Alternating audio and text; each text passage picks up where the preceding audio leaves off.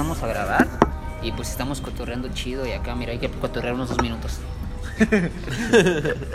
sí, así con risas y qué rollo. Sí, o sea, tú actúas como normal, o sea, lo que te sabes, no es que tengas aquí en tu libreta y lo que vas a decir.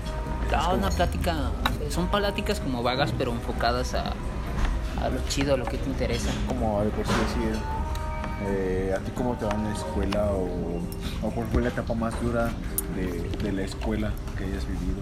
Entonces siempre ya te empecé a contar, no, pues esta etapa fue este, la más culera de mi vida, que me peleé o que cosas de esto, o cosas así pues. Sí, sí, sí, yo cuando estaba morrillo también me agarra putazos. De morrillo me hacían bullying y ahora que ya tengo fama, pues, todos se me acercan. Sí, bueno, así. Y antes nadie me quería.